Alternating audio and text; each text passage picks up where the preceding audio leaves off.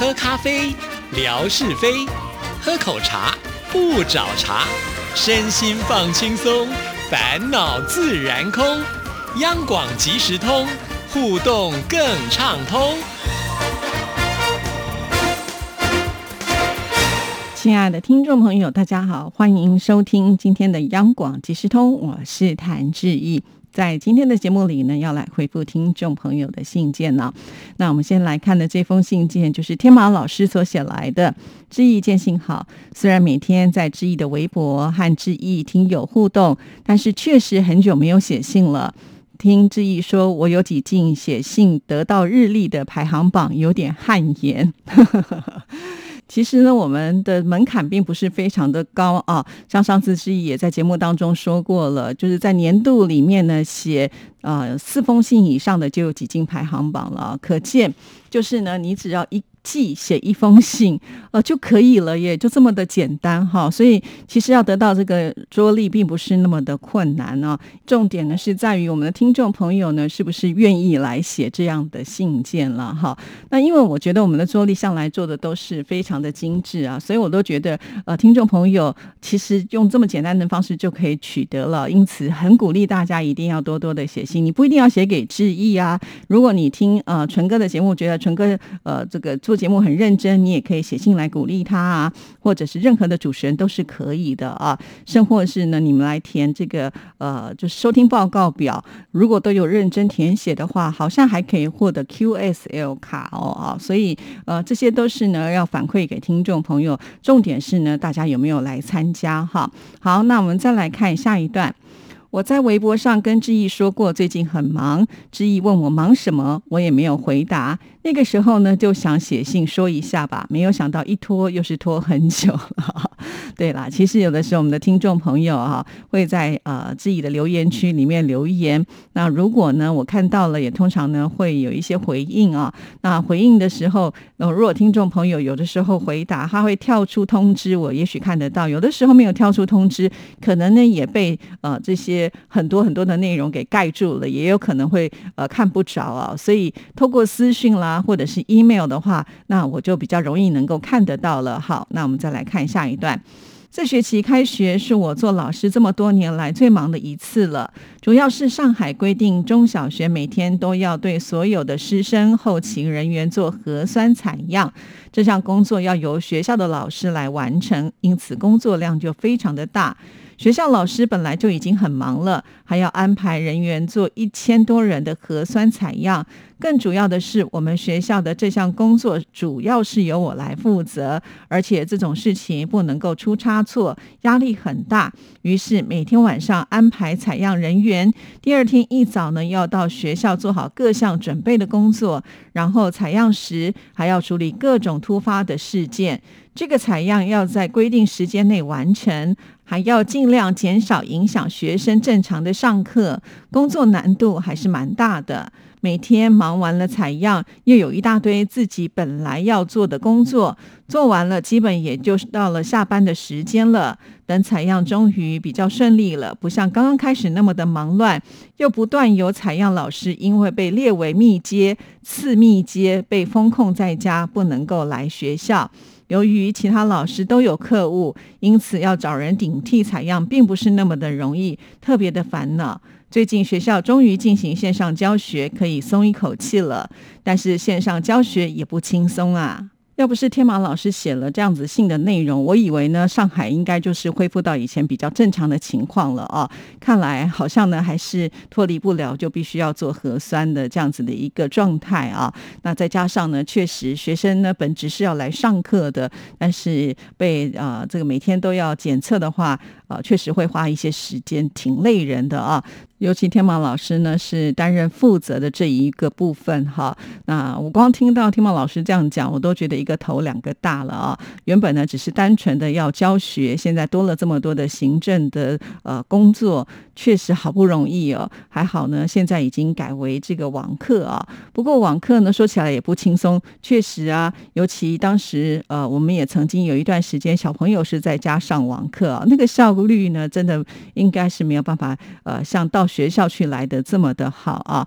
那小朋友不到学校去啊，其实在家里面是不是就必须要有大人陪啊？其实这些都是会有连带的一些关系，还是说因为呃疫情吃紧，那大家都不能够出门的话，就真的是只能在家里面了哦。好，希望呢这个疫情赶快过去吧，不然这个影响好大好大。好，我们再来看下一段。节目中，志毅又提到了九小时彩虹的事情。我讲一下自己怀疑的依据：彩虹出现是和太阳的角度、观看人的位置有很大的关系。观看人必须呢在太阳和彩虹的中中间，也就是太阳从身后照过来，前面才能够看到彩虹。而九小时基本上是一整天了，太阳已经从东走到西了，所以我说不可能的。如果看到，也是不同的一条彩虹。如果说连续出现九小时彩虹，那还有可能。我这样说是不是有点道理呢？可能志毅会认为我是诡辩吧，哈哈。好了，就不多说了。呃，还是留点话题，留到下一封信件吧。好，这是天马老师在十一月六号的时候所写来的。对于自然现象呢，我是没有钻研啊。我也是呢，看到了新闻的报道之后呢，才发现哇，原来呃，在我们阳明山文化大学是这么得天独厚的一个场所啊。每一次出现的彩虹，呃，都非常的艳丽，而且呢，时间又是很长久的。至于彩虹所产生的原理呢，我也是没有去研究过哈。当然了，我也不会说天马老师是诡辩哈。那只不过呢，我觉得可能就是是在于文化大学它的一个地理环境是非常的特别哈。我常常在节目当中说，呃，文化大学是在阳明山呢。那可是阳明山它很大啊。那我们文化大学呢，就是在阳明山的某一个，算是呢，呃，一个山头的部分了啊。那山嘛，当然是起伏不定的啊，所以呢，它也不是在最高的地方，大约海拔六百七十公尺哦，不是最高的部分了。那可是呢，它呃在山脚下，我们是可以看得非常的清楚啊。比方说在士林这一块啦，或者是在北投啦、天母啊，其实你只要抬头仰望那个山，就会看到文化大学呢，呃，这个建筑物呢就是耸立在那里哈，呃，非常的明显。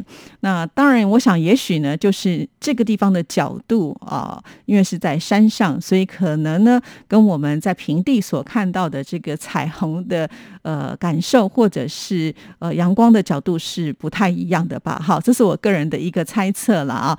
那也许找机会呢，去访问一下这方面的专家，请他来帮我们解说一下，也是可以的。好，那也非常的谢谢天马老师呢，提供您的看法啊。那期待呢，你的下一封信能够呃快点来到哦。好，接下来呢要回复的是。是我们越南的听众朋友美霞的姐姐海荣啊，那海荣呢，在前几天不小心滑倒，就扭伤了脚，没有办法走动，所以呢，这几天是没有上班的。这封信呢，他写来的时间是十一月二十一号啊。那我们今天念出这封信的时候，我相信呢，应该会好多了吧啊。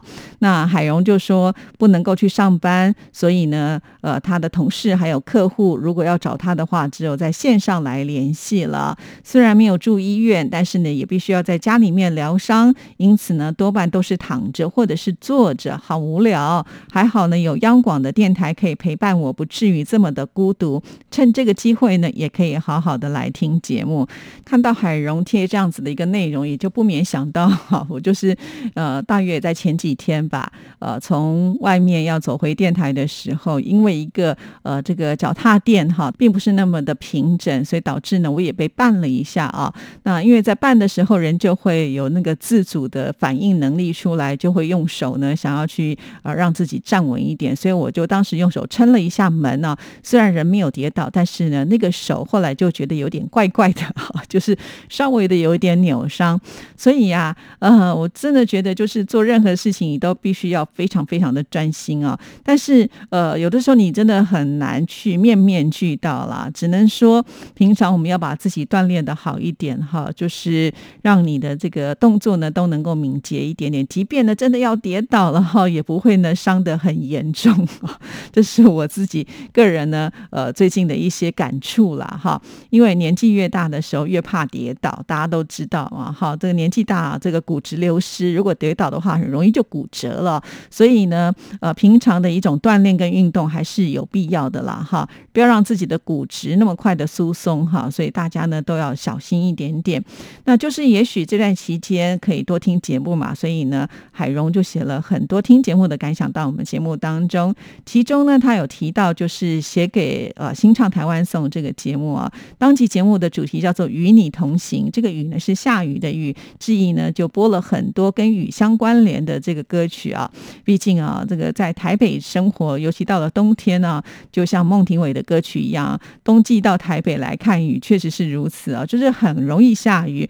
那常常下雨就让我们觉得很麻烦，也很不舒服啊。我想大部分人应该不喜欢下雨天吧？哈，就是因为如此，所以我也想到了，哎，其实，在流行歌曲当中，真的有好多呢跟雨有相关联的歌，那就播出了有六首。那我们的海荣呢，他也很厉害，他也跟志毅说呢，像是刘文正所唱的《三月里的小雨》，还有。小雨打在我身上，还有周杰伦的心语，都是呢跟雨有相关联的歌，哇，真的也很厉害哦，不输给我们的乐祥哦。好，那在这边呢，他也提到，在越南呢也有一些有关于雨的歌曲啊，他建议志毅呢，也可以上网去听一首叫做胡志明的雨，他说这是一首中越版的歌曲，也就是呢应该有国语的歌词可以让志毅听得懂了哈。好，非常的谢谢海荣啊，对呀，有的时候我们的听众朋友呢都可以呢。在听了节目之后，有任何的感想，就赶紧呢写来跟我们做分享啊。好，那另外呢，他又写写了一封信，是针对央广及时通的，他是在二十一号所写来的。听到了，就是志毅在回复乐祥的信件呢，得知乐祥的小孩浩俊呃这个生病，但是呢现在已经出院了。那写这封信的时候呢，他相信浩俊也应该全部康复了。那最近呢，他很抱歉呢，觉得比较少关注微博啊，也。少听了。节目，所以呢，之前就是浩俊生病的时候，他并没有发现，也来不及那么及时的互动啊。呃，当然呢，他也承认自己是有一点点的懒。好，不过呢，这边他特别强调，乐祥不但是一位好爸爸，还是一位好老师，而且呢，浩俊也很乖啊，所以还要祝福父子俩都能够健康快乐。